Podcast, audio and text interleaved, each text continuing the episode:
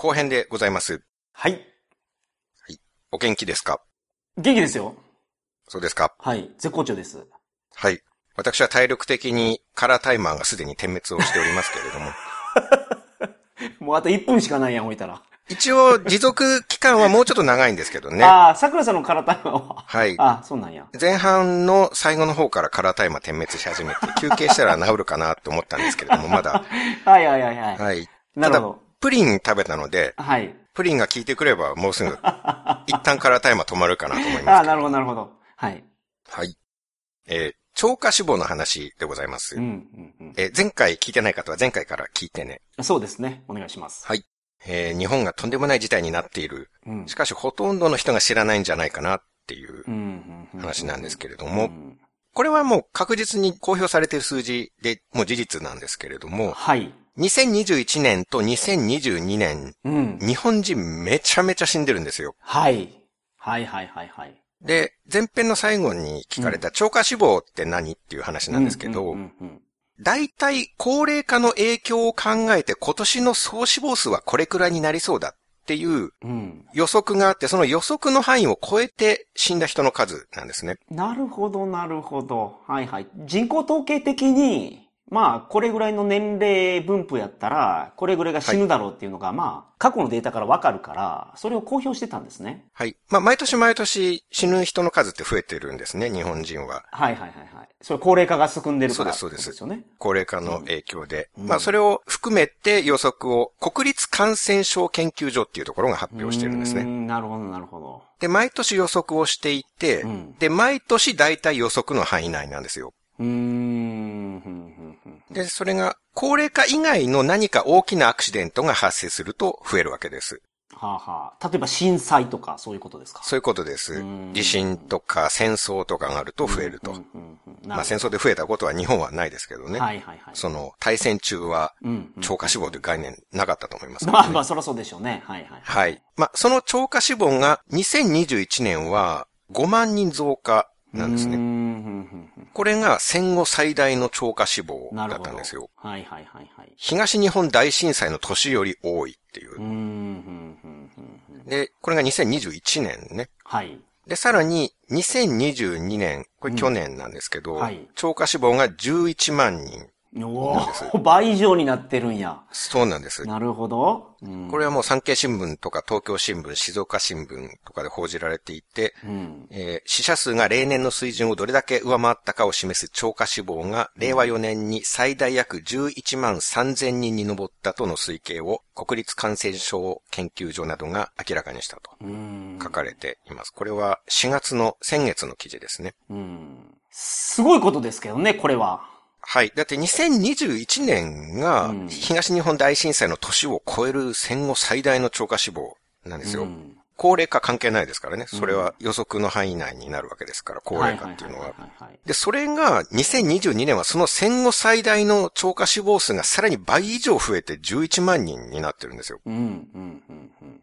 で、参考までにその前、2019年と2020年。新型コロナがない時と、はいはいはいはいはい。コロナが発生して1年目の超過死亡はどのくらいかっていうと、これ2年とも同じぐらいなんですけど、最大で1万人なんですね。なるほど。なるほど。まあ、コロナ発生1年目でも1万人ぐらいしか予測とずれていないのに、うん。まあそれが震災が起きたわけでもないのに、うん。2021年は5万人、その次は11万人。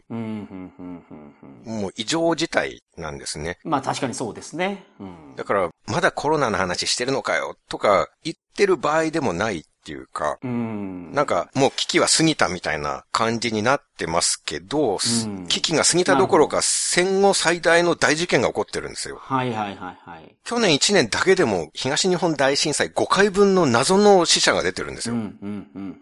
うん。で、コロナが一番強毒だった2020年、はい。一番強毒でその病院もどうやって治療していいかわからないし、うん。全国の数パーセントしかコロナを見ていないっていう、その混乱期には例年並みの超過死亡なんですよ。なるほど。まあせいぜい1万人ぐらい。うん、うん、うん。で2020年には別に何も起きていなかったんですよねう。ん、うん、うん、うん。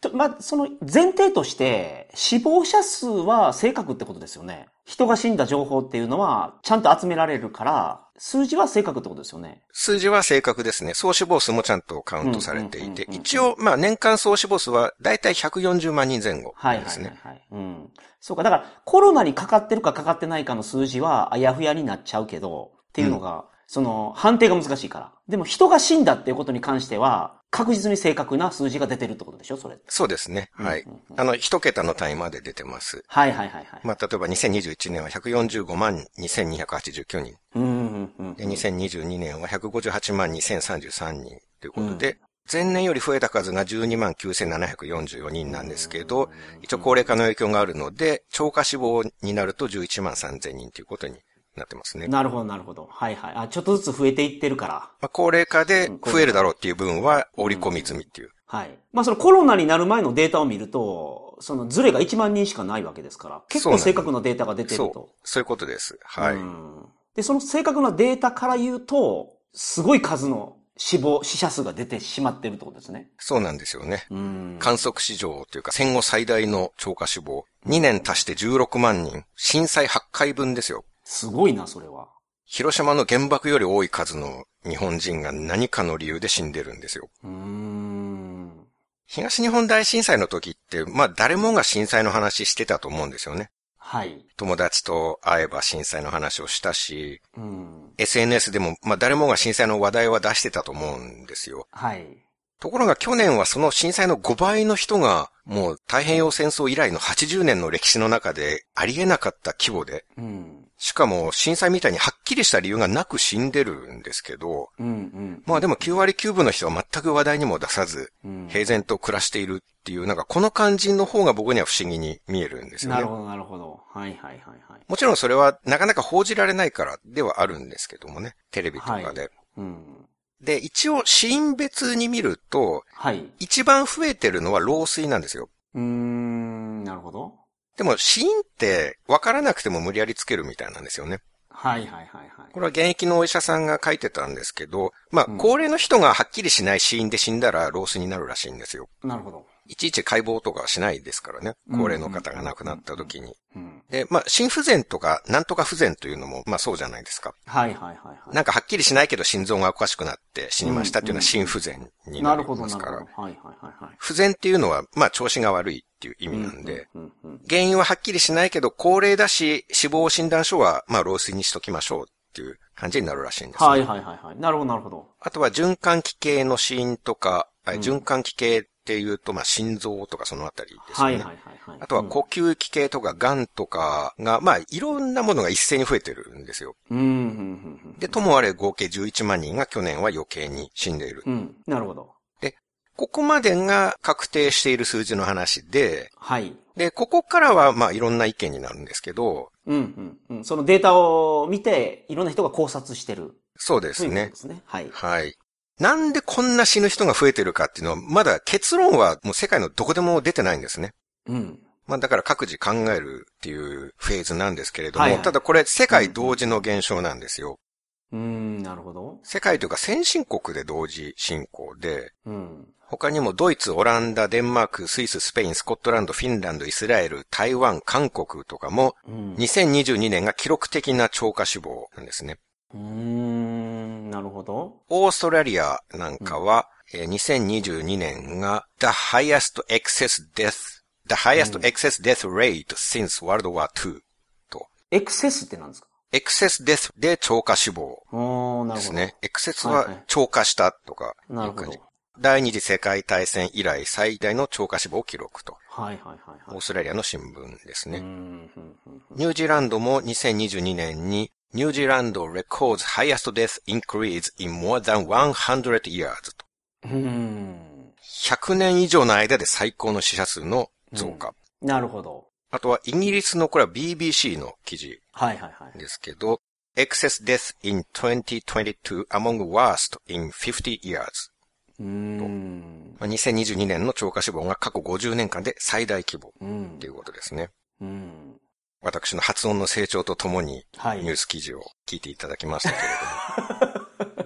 あ、英語の発音ですか？そうですね。確かにちょっと発音良くなってますね。昔、桜通信でなんか英語を言ってた時と比べたら、多少の成長が見られるんじゃないかと思いますけれどもね。はい。まあ、新聞を読んだのはオーストラリアとニュージーランドとイギリスでしたけど、はい。まあもう BBC とかでもちゃんと報じられてるっていう。で、これコロナで死んでるんだっていう説もあるんですよ。はい、はい。ワクチンじゃなくてね。うんはい。とりわけワクチンをもう激烈に推進している専門家の人々は、こはいの超過死亡の原因は隠れコロナ死だって主張してるんですね。うん、うん、うん、うん。まあ彼らはあのワクチンが危険だっていうことはもう絶対言わないんで、うん。実はコロナでこんなにたくさん死んでるんだと。うん。だからワクチンもっと打てって言うんですよね、彼らはう。ん、うん、でも、そんなわけないんですよ。うん、コロナで死んでるわけないんですよ。うん、11万3000人も。2022年はもう最初からオミクロンですからね。うん。で、オミクロンはインフルエンザより致死率下がってるんですよ。はい。60歳未満はインフルエンザのもう10分の1ですよ、致死率うん、が。うん、うん、うん。60歳以上はインフルエンザとほぼ同じか、コロナの方がまだちょっと低いんですね。はい。それで戦後最大の超過死亡になるわけがないんですよ。うん、うん、インフルエンザは例年1000万人とか感染しても超過死亡はずっと想定内だったわけですから、はい、はい、はい、はい。一応コロナの死者自体も万単位ではカウントされてるんですね。はい。2022年のコロナの死者数っていうのが3万8000人になってるんですよ。うん。でも超過死亡が11万3000人ですから、はい。7万5000人多いんですね。うん、うん、うん、うん。まあ多いっていう。か、一応数字上では11万3000人のうち3万8000人はコロナの死者、うんコロナの死者っていうことになっていると。はい。残りの人は何かわからない状態で、そうですね。あの、数字が増えてるということですね。まあ一応何らかの死因はつけられてはいるけれども、うん。なんでこんな増えてるのかわからん。うん、うん、うん。7万5千人が謎に亡くなっている。うん。で、隠れコロナ死がほぼないって思うのは、この致死率の低さっていうのもあるし、はい。あとはまあ、検査の頻度もインフレよりはるかに多いじゃないですか。うん、うん、うん、うん。具合悪くなって入院するときには必ず PCR 検査しますから、うん。何の病気であっても入院するときには検査するみたいですからね。はいはいはいはい。だから隠れコロナを見逃すチャンスなんてほとんどないんですよ。うん。病院が嫌がるからね。いや、もうまさにそうですよ。一番気をつけてるところですからね。うんうんうん。救急車の中で搬送中に検査されるっていう話もよく聞きますからね。ええー、なるほどなるほど。これは地域によって方針は違うみたいなんですけど、うんうんうん。まあそれほど徹底されているわけだから隠れられないんですよ、はいコロナの人が。うんうんうん。確かにね。あとこれはご存知の方多いと思うんですけど、うんコロナの死者数べらぼうに水増しされてるんですよね。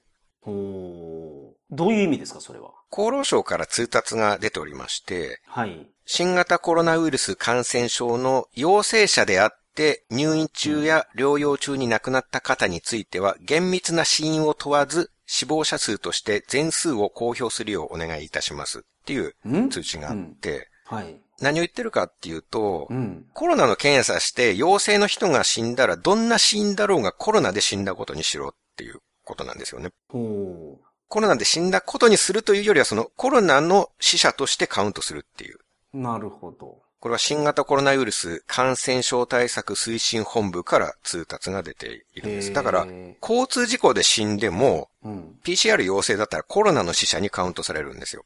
すごいな、それ。例えば NHK のニュースサイト、これは2021年9月の記事なんですけど、はい。新型コロナ東京都8人死亡っていう記事で、うん。東京都内で10代の男性1人を含む8人の死亡が確認されました。うん。10代が亡くなるのは初めてです。事故によって死亡した後、感染が確認されたということです。で、はっきりもう記事内で書かれてるんですよ。あ、交通事故にあった死体を調べたら、うん。あ、コロナの菌があるなと。はい。これはコロナで死にましたってことですか？そうカウントされるっていうことですよね。なんでそんなことするんですね？死亡診断書の死因はもしかしたら違うのが入ってるかもしれないですけど、はい。その自治体に届け出をされるコロナの死者には入るっていうことなんですよね。なんでかあるんですか？理由はそれは。データを早急に集めるためらしいです。陽性の方が亡くなったけれども、本当の死因は何かってこうじっくり調べていたらデータを出すのがすごく遅くなるから、とにかく陽性だったら死者にカウントしてすぐ結果を出せっていう方針だったらしいですね。なるほど。まあ、あ、あからさまになんかそのデータの中にその、異様なデータが入っちゃいますけどね、それ。そういうことですうん。亡くなってからか、亡くなる前に調べて陽性の場合ももちろんあると思いますけど、うんうん。あとは、これは10月の日テレのニュースですけど、はい。都内で新たに143人が新型コロナウイルスに感染。20代女性を含む19人の死亡が確認されました。20代の女性は事故などで病院に搬送され、搬送時に感染が判明しましたが、外傷によりその日に死亡しました。っていう。はい。はいはいはいはい。もう外傷によりその日に死亡しましたってもう断定されてるんですけど、うん。それが新型コロナで 20代女性を含む19人死亡が確認されましたっていう。なるほど。コロナ死に事故で死んでもカウントされちゃうんですよね。うんうんうんうん。で、極めつけが2022年8月16日の中日新聞の記事なんですけど、はい。コロナ死亡者数の定義見直し要請、愛知知事が国にっていう記事。まあそのさっきの通達でカウントがもうわけわからなくなってるから、その定義を見直せっていうことを愛知のまあ大村知事ですね。が要請したっていう記事で、えー中身が、大村知事は新型コロナウイルスの重症者数や死亡者数の定義、公表方法などを見直すよう国に要請した。うん。現行では他の疾患が主な死因でも新型コロナに感染していれば重症者や死者数に計上している。うん。で、県によると、第7波で新型コロナが原因で死亡した人はいないってなってるんですよ。うん。うん。この記事が出た時、うん僕愛知県の第7波の死者数調べたんですけど、はい250人だったんですね。うん。250人。愛知県で250人がコロナの死者数として計上されてるんですよ。はいはいはいはい。で、それが国全体の数字にも加算されて公表されてるんですね。うんうんうんうん。でも、県によると第7波で新型コロナが原因で死亡した人はいないなんですよ。おおなるほど。はいはいはいはい。で全員違うんですよ。250人っていう数字が出てるんだけど、はいはいはいはい。県の発表、知事の発言をもとにすると、実際新型コロナが原因で死亡した人はゼロっていう、うん。これ CBC でも放送されてましたからね。はいはいはいはい。CBC ではもうちょっと後に8月25日のデータ使ってて、はいはい。まあ愛知のテレビ局なので、その大村知事のうん。件とかを取材をして、8月25日時点で愛知県における第7波のコロナ死者は427人だが、うん。新型コロナそのものを死因とする死者は0人であり、うん。実際の死因は心筋梗塞や癌や老衰などであるうん。って断言してるんですね。はいはいはいはい。だ0人を250人とか427人にしてるんですよ。うん。うん。何百倍の水増しですよね。確かに。ゼロなんやからね。うん。1ないんやから。そうだ。中日新聞と CBC の報道をそのまま受け取ればですよ。うん。うん。まあ、0人っていうのは大げさなのかもしれないですけど、うん。まあ、ものすごく水増しはしてるわけですよ、何にせよ。はい実際は、はいはいまあ、はい50人くらいはいるかもしれないですけど、うん。50人だとしても5倍から10倍水増ししてるんですよ。うん。まあ、大体全国的にそういう感じだとしたら、うん。まあでも通達は全国に同時に出ているわけだから、はい。だことによっては、その2022年のコロナ死者数は3万8000人だけれども、本当にコロナで亡くなったのは300人ぐらいという可能性もあるわけですよ。なるほど。ましてやその推進派の人が言う通り、超過死亡11万3000人が隠れコロナのわけがないんですよ。はいはいはいはい。なるほどなるほど。まあさっきの説からするとね、だってそのコロナ死で死んでる250人が、まあ、自治体の発表で、はいコロナ死じゃないって言ってるんですもんね。そだからデータの取り方見直せと。う。そうなんですよ。言ってるんやから。いないって断言してるわけですから、うん。コロナが原因で死亡した人はいないって言ってるんですよ。うん。あとはその、やっぱその、ニュースの記事が結構衝撃的ですね。うん。あの、もう明確に書いてるじゃないですか。そうなんです。交通事故の外傷で亡くなったっていう。それを、その、コロナ死にしてるっていうのを。そうなんですよね。そう。なんか問題に思わないのかな？その記者とかも。はっきり書いてるのもびっくりですよね。え、隠さないのってちょっと思いますよね。うんそうしてるとしても、どういうことはっきり書いちゃうんだって。うん書いてたら違うやろって思うじゃないですか。そうなん。まあ、異常な記事ですよね。読んでいて。うん。後から修正されるんだとか言ってる人もいるんですけど、うん。この死者数のカウントは訂正されてないですから、今のところ全然。うん。うん。うん。で、実際そうなってるんですよ。はい。仮にその推進派の人の言う通り隠れコロナ死でそんな死んでるんだったら、それこそ、ま、まだコロナの話してるのかよどころじゃなくて、今こそロックダウンをしろって大騒ぎしなきゃダメだと思うんですよ。そうですね。もう大変な事態になってるわけですよ。新型コロナで。はいはいはいはい、はい。5類にしてなんか旅行とかしてる場合じゃないんですよ。確かに。確かに確かに。一番騒がなきゃいけないんですよ。はいはい徹底的にロックダウンをしろって言って騒がなきゃいけないのに、うんうん。でもそれを言ってる人誰もいないんですよ。うん、なるほど。超過死亡隠れコロナ死なんだって言ってる人も、うんマンボウを出せとすら一言も言ってないんですよね。はいはいはいはいはい。なるほど。だから、うすうす多分彼らも本当は隠れコロナ死じゃないんだろうなって分かってるんじゃないかなって思うんですよね。なるほどね。隠れの人がいるんだったら2020年に隠れコロナ死出てないとおかしいんですよ。そうですね。隠れコロナ死が出るんだったら1年目なんですよ。検査を徹底的に絞っていたわけだし、見てくれる病院もないし、致死率も桁違いで高かったわけですから。はいはいはい。でも2020年は例年並みですからね。うん。それが2022年はもう道を歩けば無料検査に当たるっていう状況だったじゃないですか。いや、ほんまそうですよ。何回受けに行ったか僕。あ、何回も受けに行ったんですね。行きました。もうやっぱりそれは保険金目当てで。違う違う。あ、そういうことじゃなくて。あの、旅行行くとき、まあ、うん出張行くときに、あの、宿が安くなる条件が、ワクチン3回接種なんですよ。うん。で、正直、ちゃんとまともな情報を取ってる人って、はい。2回でやめてると思うんです。まただいぶ過激な発言をされましてね、今。ちょっと僕の方が怖くなってきますけれどあ、も。本当ですか？いや、ついや、ま、うーん。いいやいや、まあまあ、じゃや、あの、一般の皆さんは本当に毎日お仕事で大変なんで、あ、はい。僕のような暇人と違って、うん。情報をしっかり集める時間とかないんですよ。はいはいはいはい。まあ正直山本さんも、あの、結構自由奔放に生きてらっしゃる 感じだから、まあネットを見て情報を集めたりできるじゃないですか。ああ、そうですね。はい。でも本当に毎日会社に行。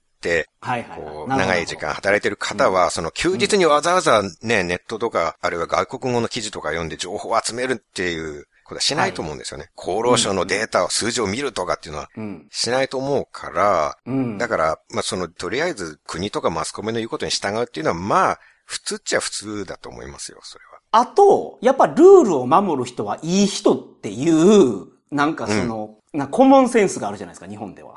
そうですね。一般常識みたいな。だから会社で、なんか、とか、ね、みんなが受けるっていう空気ができてたら、うん。受けなかったら、なんか、こいつ、なんかアウトローやなみたいに思われるから。まあ、それこそ、本当に半年意識不明になっても3回目打てって言われるような職場があるわけですからね。それね、前回の話聞いてね、ちょっともう僕、あの、はい。大爆笑してしまいました。すいませ。うんん。そんなね、深刻な話なのに、ちょっと。ちょっとね、あの、すごい話やから、それ。うん、ズコーってずっこけそうになりますよね。思わず。はいはい。まあだから、職場で強要されるっていうのはあっあたと思う。しうん、うんうんうん。しょうがない部分はあると思いますけどね。だからまあ僕の意見はそう、しょうがない部分はあるかもしれないけど、そこで3回受けないと、旅行支援受けれないようにした政府って、もうそう、何それって思う。その、うん、そうなんですよ。ものすごく辻褄が合ってないんですよ。この旅行割、はい。旅行割。まあ、あと、帰国時の陰性証明とか。うん。で、それで僕2回受けて、ごめんなさい。うんさ最後まで話させていただくと、うん僕2回受けていろんな情報を見た時点で、はい。これ命の危機があると思って、もうやめました。うん。で、えただその出張行くのに、なんかホテルが半額になったりするやつが受けれないんですよ。うん。じゃあ、どうやったら受けれるかっていうと、検査所行って、PCR 検査か抗原検査やって、うんそこで陰性やったら、ホテルの割引を受けれるんです。だから何回も受けに行きました、僕。3日以内の陰性証明があると適用になるんですよね。そうです。だから出張前日に無料のところに行って受ける。そうか。検査もタダで受けれるんですよね。ただで受けれます。そして割引も旅行割もちゃんと使えるっていう。はいはいはい。いいな。だいぶ元取りましたね、税金の。元は取ってないです。そうですか 元は取ってないですよい。や、僕は旅行割一回も受けてないですから、陰性証明も取ったこともないし、くそ、元取れてねーってすごい悔しいですけどね。いやそれこそワクチンだって一回も打ってないわけですから、ああ、なるほど、ね。ワクチンたくさん打ってる人は、ワクチン6回打って旅行割とかめちゃめちゃやってる人は元取れてんじゃないですか。悔しいですよね、なんか。いやいやいや。うん。いや、いや、それ元取れてるのかどうかわかんないけど、そこまでやると。まあ、いろいろ犠牲にしてるっていうかそうねすごいリスクを取ってるなとは思いますけどね。うん。そのね、一時ね、僕2回で辞めてますっていうのを、うん。なかなか言いにくい状況でしたからね。うん。会社とかそういうところ、まあ、会社は行かれてないのか。僕会社行ってないんですけど、うん。英会話学校に行ってたんですよ。はいはいはいはいはい。なるほど。で、僕のクラスメイトは全員、あ平日の昼間のところ行ってたんで、全員そのもう引退された方だったんです。うんなるほど。クラスにいる方が。もうだから引退されてますよ。65超えてて、趣味で英英語を勉強されてる方ばっかり。うんうん。そんな中なんで、高齢の方の中ですもんね。そう、僕だけです。その40代は。カミングアウトはね。いや、ほんでみんななんか4回目受けたとか、うん。うんうん。そんな話してるのに、いや、えマジですか？受けに行ってるんですか？なんて言えないですよね。うん。公衆衛生の敵がここにいるっていうカミングアウトはなかなかできないですよね。そういうことです。だから、まあ、こんな情報ありますよとか、まあ別にそれ言わずに、うん。そして僕が2回で辞めてることも言わずに、うん。その話題の時には、あの話題が早く変わらないかなと思って待ってた。そうですよね。はいはいはい。思いやりのない人だっていうことがバレちゃいますからねえ。そう、いや、いや、まずバレちゃうっていうか、大事な人を守れない人だっていう。クラスに一人公衆衛生の敵がいるっていうことがね、バレたら大変なことになりますからね。はいはいはい。そうか。そういうプレッシャーは僕はなかったからよかったですね。うん、うん、まあ、高齢の方はね、うん。特に、まあ、情報源も限られていますからね。どうしても。うんなかなか SNS 使いこなしたりはしないですから。うん。どうしてもテレビが情報源とかになりますからね。はい。で、えー、超過死亡の話に戻りますと、うん。まあ原因で言うと、あと医療崩壊で病院にかかれない人がたくさん死んだっていう説もあるんですよ。はあ、はあ、はあ、はあ、はあ、は。まあ、ちょこちょこ、そういうね、具体的な事例はツイッターで流れてきてましたよね。まあ、救急車で受け入れ先が全然見つからないっていう記事はうんよく出てましたね。うん。結構センセーショナルだったのが、あの、妊婦さんがコロナになってて、受け入れできなくて、赤ちゃんが亡くなっちゃったのかな？ありましたね。うん。あれがやっぱりセンセーショナルでしたからね。はい。陽性だからって言ったら受け入れてもらえなくて、その間に赤ちゃんが死んじゃったっていう。うん。陽性だと出産時にお腹を内臓まで切られるっていう帝王切開？うん。それももう異常事態なんですけどね。あ、そうなんですか？陽性の方って帝王切開で出さないといけないんです？はい。ああ、そうなんや。陽性の人は帝王切開になるんですよ。ええええあ、そうなんや。もうほぼ傷害事件の域に達してると思うんですけどね。うん。検査してウイルスがいたらお腹を切らなきゃいけない。すごいな。で、その、まあ、超過死亡11万人は、まあ、医療崩壊が原因で増えてるんだよっていう説なんですけど、うん。でも医療崩壊はしてないんですよ。うん、うん、うん。うんあれですよね、その、医療崩壊がしそうっていうことは言ってましたけど、実際はしてないってことですか？と言っても医療崩壊の定義って別にしっかり決まってないと思うんで、うん、うん。断言はしづらいんですけど、ただ東京の数字なんですけど、2022年の12月、ここがもう史上最大の感染者数のピークなんですね。はい。第8波で。うん、うん。その史上最大の時でもコロナ病床の病床使用率は60%なんですよ。おー、なるほど。歴史上最大のこのコロナ感染者が増えた時で、半分ちょっと、はいでそもそもコロナの患者を受け入れる病院が限られているわけですよ。うん、うんうん。その限られた中でも4割はピーク時でも空いてるんですよ。なるほど。そういう状況で医療崩壊で震災4回分5回分も死ぬわけがないんですよ。うん、うん、うん。そうね。そうですね。と私は考えております。はい、はい、はい、はい。あとは自粛の影響で死んでる説あるんですよ。どういうことですか、それ？買い物に行けなくてってこと？えーっとですね、高齢者の方ですね、特に。が自。粛続きで運動不足とか認知症が進んだりして、心身が弱って大勢亡くなってる。あー、なるほど。それでそんなに死ぬ？うん。まあそうですよね。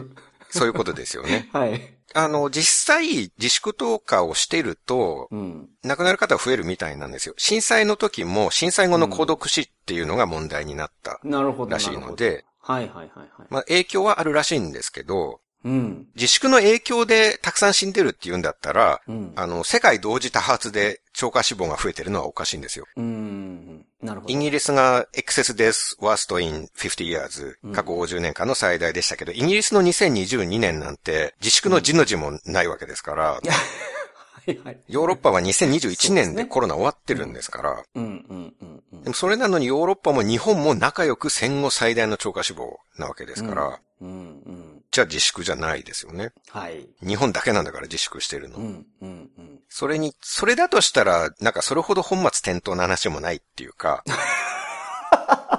確かに、もう、何のための自粛なんだっていうことじゃないですか。そうね、自粛したことで超過数が、何ですか、10万人ですか とかも増える11万んですか3000人、戦後最大をさらに倍増させたっていう、はいはい。第二次世界大戦ですか？太平洋戦争以来のの、次ぐらいのやつ。そうですね、太平洋戦争が終わった自粛でね後、最大の、はいはいはだい。病気を避けるために家族との交流も立って自粛したら戦後最大の超過死亡になったっていう、うんただのバカじゃないかっていう。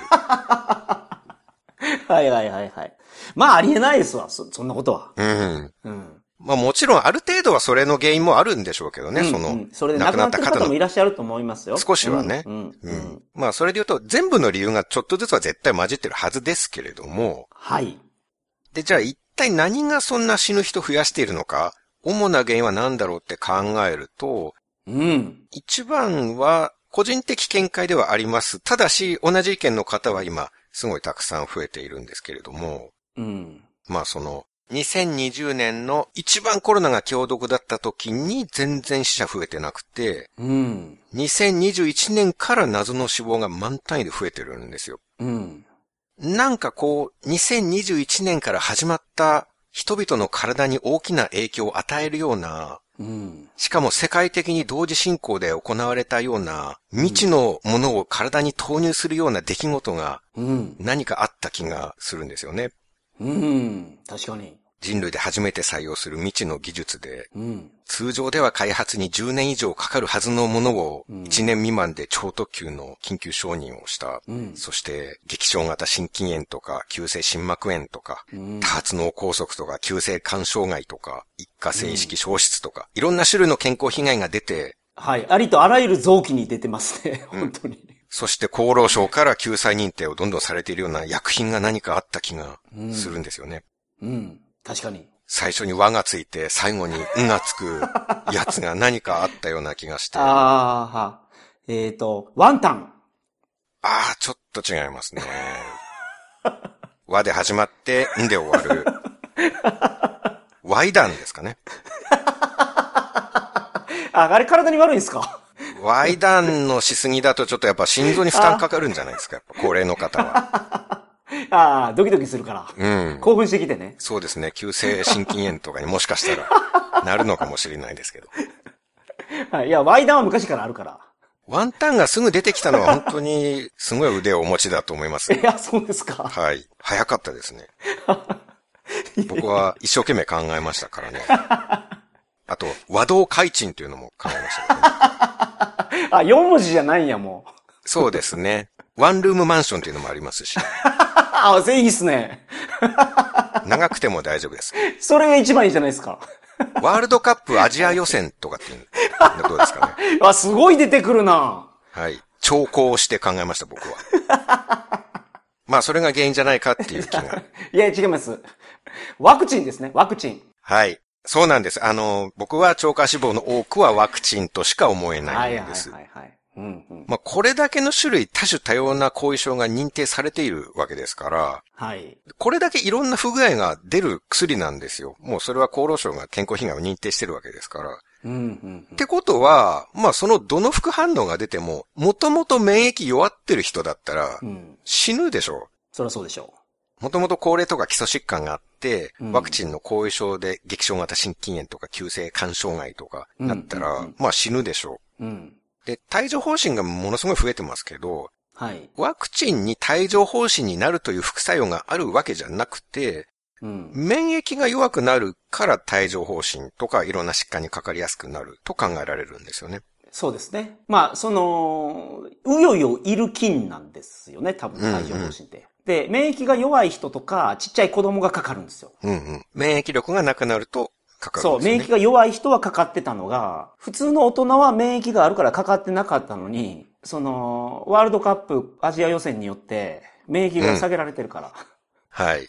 もうすでにワクチンで言ってる後なんで、今更それを出してこなくてもいいと思いますけれども。ごめんなさい。ワクチンによってね、はい。多分下げられてるからそういうことが起こってるってことだと、いう思います、僕も。うん。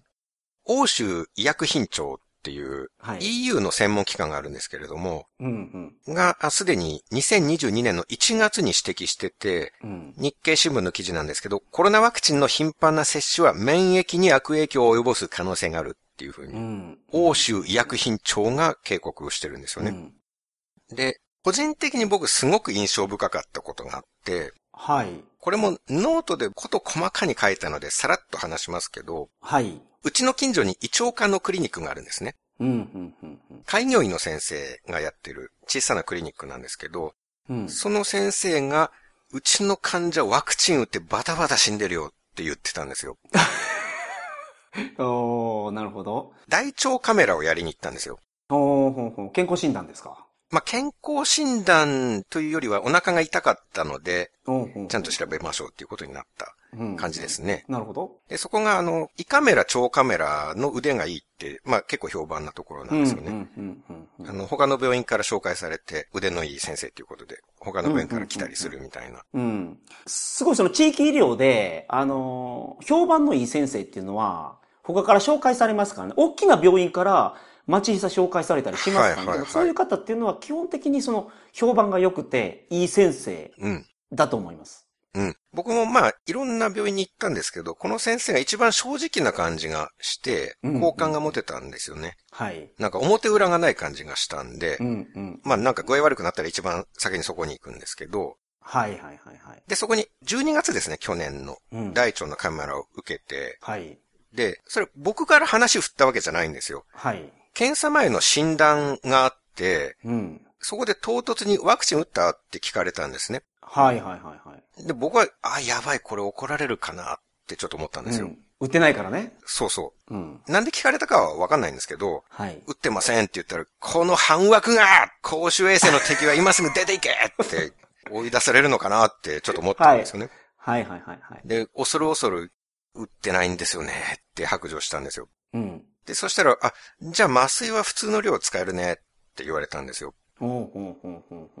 なるほど。先生曰く、うんコロナのワクチン打ってる人は免疫が下がってるから、麻酔を普段通りの量が使えないって言うんですよ。おーすごい話や、それは。現場の声ですね。そうですね。はい。あの一応先生の言葉で言うと、免疫が下がってるというか、いろんな数字が下がるっていうことを先生はおっしゃっていて、なんか肝機能とか、なんか血液検査で出るような数字。うん。どれが下がるかっていうのはランダムらしいんですけど、人によって。はいはいはいはい。で、とにかくいろんな数字がランダムに下がる。まあ、もしくは上がる方が悪い場合は悪い方に上がったりする。うんうんうん。血圧がワクチン打ってからものすごい上がる人とかもいるって言ってましたね。なるほど。で、その先生がそのカメラの検査する中で、麻酔が異様に効きすぎて、うん。何回かヒヤッとしたらしいんですよね。ああ、なるほど。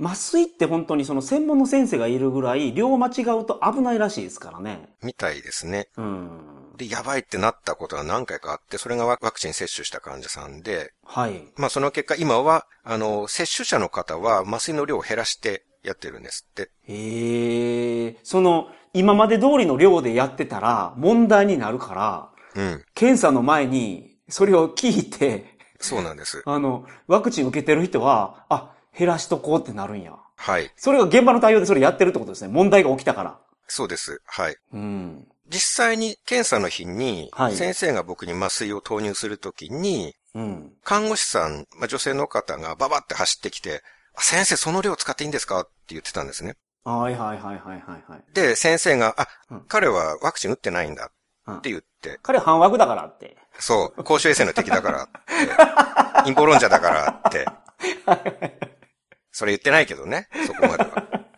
あ彼ワクチン打ってないからって言って、それで看護師さんが、あ、そうなんですねって言って納得されてたんで、へえ、はいはいはいはい。ただ、もちろんそこの病院だけの話だと思いますよ。うんうんうんうん先生の独自の判断でそれをされてる。はいはいはいはい。なるほど。で、あとはその、みんながみんなじゃないと思います。うん。数は少ないけど先生はヒヤッとしたことが何件があったから、っていうことで。いや、そらそうでしょう。うん。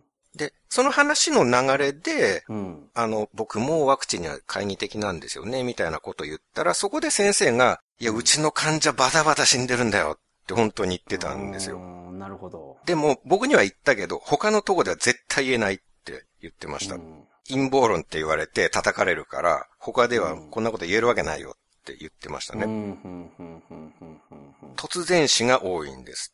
なるほど。まあ、先生多分60代ぐらいだと思うんですけど、うん。まあその何十年という経験からもうどう考えてもまだ死ぬ時期じゃないっていう人が突然亡くなる。うん。あの、警察から電話がかかってきたりするんですって、突然死だと。はい。で、なんか病歴とか。診察した時の様子とか聞かれるんですかね、警察に。はいはいはい。で、まあその話を聞いても僕の中では超過死亡とワクチンがもうガチッと結びついたんですよね。うん。なんかいろいろ総合した時にもう筋が通るんですよ、これは。うん。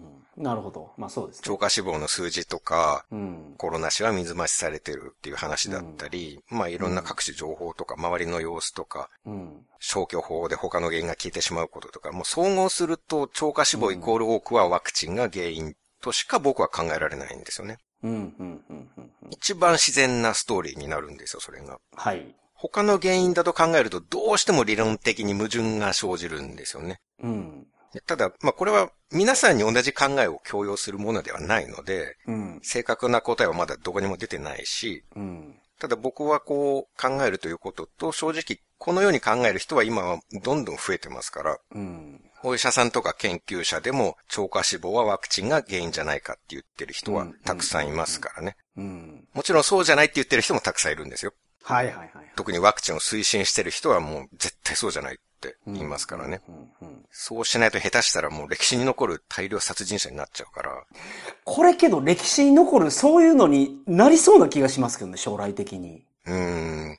何年後ぐらいになるかっていうのも考えますよね、時々。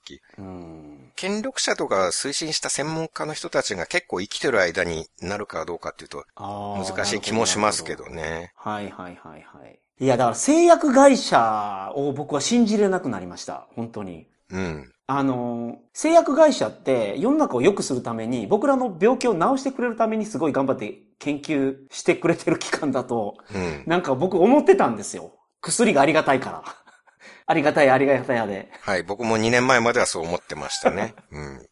それが、この一連のやりとり、コロナワクチンの、を見てて全然信じられなくなった。そうですね。あとは、そもそも日本政府というものに対して、本当に45年の自。分の歴史とか思いがひっくり返った感じがはい。してますね。はい。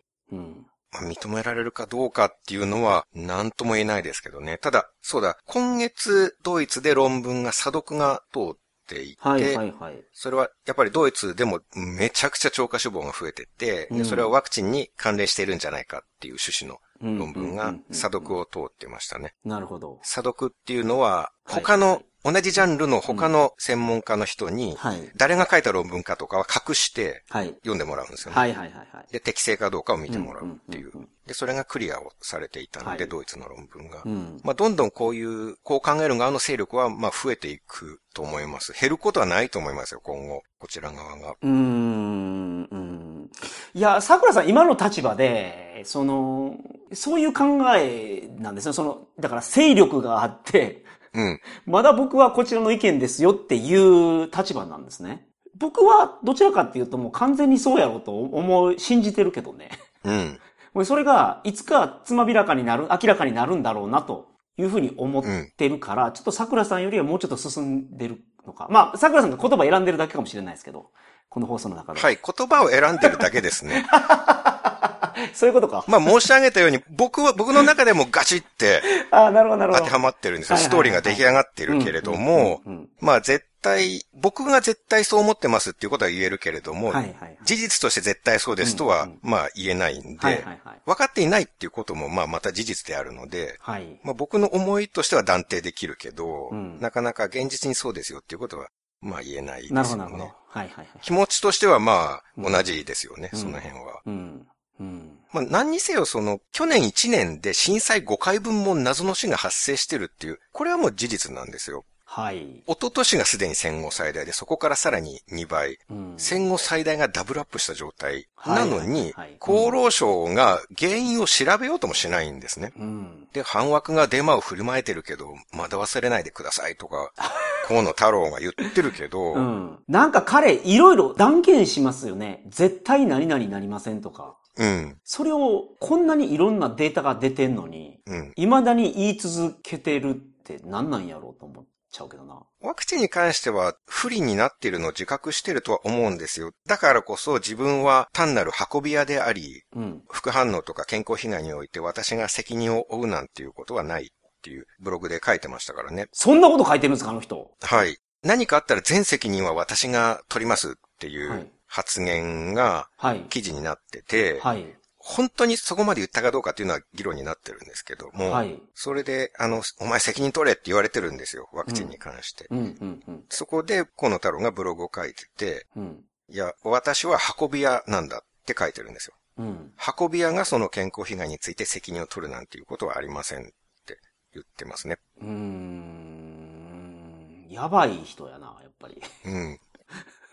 まあ、ワクチンが関係ないとしたって、うん何の原因だとしても、国民が謎の大量死してるっていう、その状況がある限りは、戦後最大の調査チームでも作って早急に調べなきゃいけないと思うんですよね。はい。だって公式発表でもう2年で原爆1回分予測できない人数が死んでるんだから、はい。これをまだコロナの話してるのかよとか、危機がすっかり去ったつもりでいる場合じゃないんですよ。うんうんうんうんうんなるほど。それをなんか調べようともしないっていう。うん。だからどちらかっていうとコロナはもう終わってる感じがするけど、うんコロナワクチンの薬害が 始まってるっていうかもう、もうどんどん起きてるので、うん。その、やっぱりウィズコロナじゃないけど、まあコロナにまだまだ我々は悩まされ続けるってことですね。そういうことですね。まあコロナ自体からちょっとなんか対象が変わってきましたけれども、うん。まあでも今6回目が始まったわけじゃないですか。ワクチン接種の6回目ですか？接種がねはいはいはい。で、秋には7回目っていうふうに言ってますから、うん。まあそう考えるとコロナ自体もまあ続いてるっていうことですよね。ワクチンを打つイコールコロナが続いてるっていうことになってるっていうわけだからなる。ほど。だってまた第9波の始まりだって、ここ1ヶ月ぐらいずっとそろそろ第9波の始まるだって、うん1ヶ月言い続けてて、専門家が。うん。尾身茂とかも、はい尾身会長とかもまた言ってますからね。それで、なるほど。マスク、手洗い、消毒、ワクチンって言ってますよ、また。ああ、言ってるんですか言ってますね。と僕今日本のテレビ見てないから、あ、そうなんや。うん。第9波が始まるから、わあ、そうなんや。気を引き締めなきゃいけないんですよ、我々は。ああ、そうなんや。コロナが終わるまでは、辛抱しなきゃいけないんですからね。はいはいはいはい。うん。はい。もういよいよ私は声が枯れてきましたけれ はい。なかなかこれだけ喋るっていうことはないんで。はいはいはい。、で、えー、まあうん今回はワクチンのデメリットの話を主にしました。はい。でも、まあ薬っていうのはメリットがデメリットを上回れば、うんまあそんな問題ではないじゃそうないいうですか。ことですよ。そういうことです。うん。確かにワクチンの後遺症はたまにあるかもしれないけど、メリットの方がはるかに多いっていうんなら、打った方がいいだろそうですね。うっていう話はごもっともなんですよ。もちろんそうです。結局、プラスマイナスのトータルで考えなきゃいけないですからそう。いうことです。ので、では次はワクチンの効果うんですね。感染予防効果と重症化予防効果、重症予防効果。はい。じゃあこれは実際どんなもんかっていうのを次回うん。見てみたいと思います。なるほど。興味あるな、それは。はい。それは、あの、若い人とか、えっ、と、お年寄りの方とか、あの、いろんなデータを調べられてるということですね。はい。世代別、年齢別で効果が出ておりますので。感染予防も重症予防も年齢別で出ております。うん。ので、うんその辺をですね、まあ、数字をまたはいお話ししながらはい。やっていきたいと思います。はい。はい。皆さん、あの、あと2回になりますが、ぜひお付き合いくださいませ。はい。ヘトヘトになりました。お疲れ様でした。52ページ中、今27ページ。結構進捗いったな。はい。はいあと25ページ頑張りたいと思います。はい。では、今回は以上でございます。そうですか。はい。それでは皆さんまた再来週。さよなら。さようなら。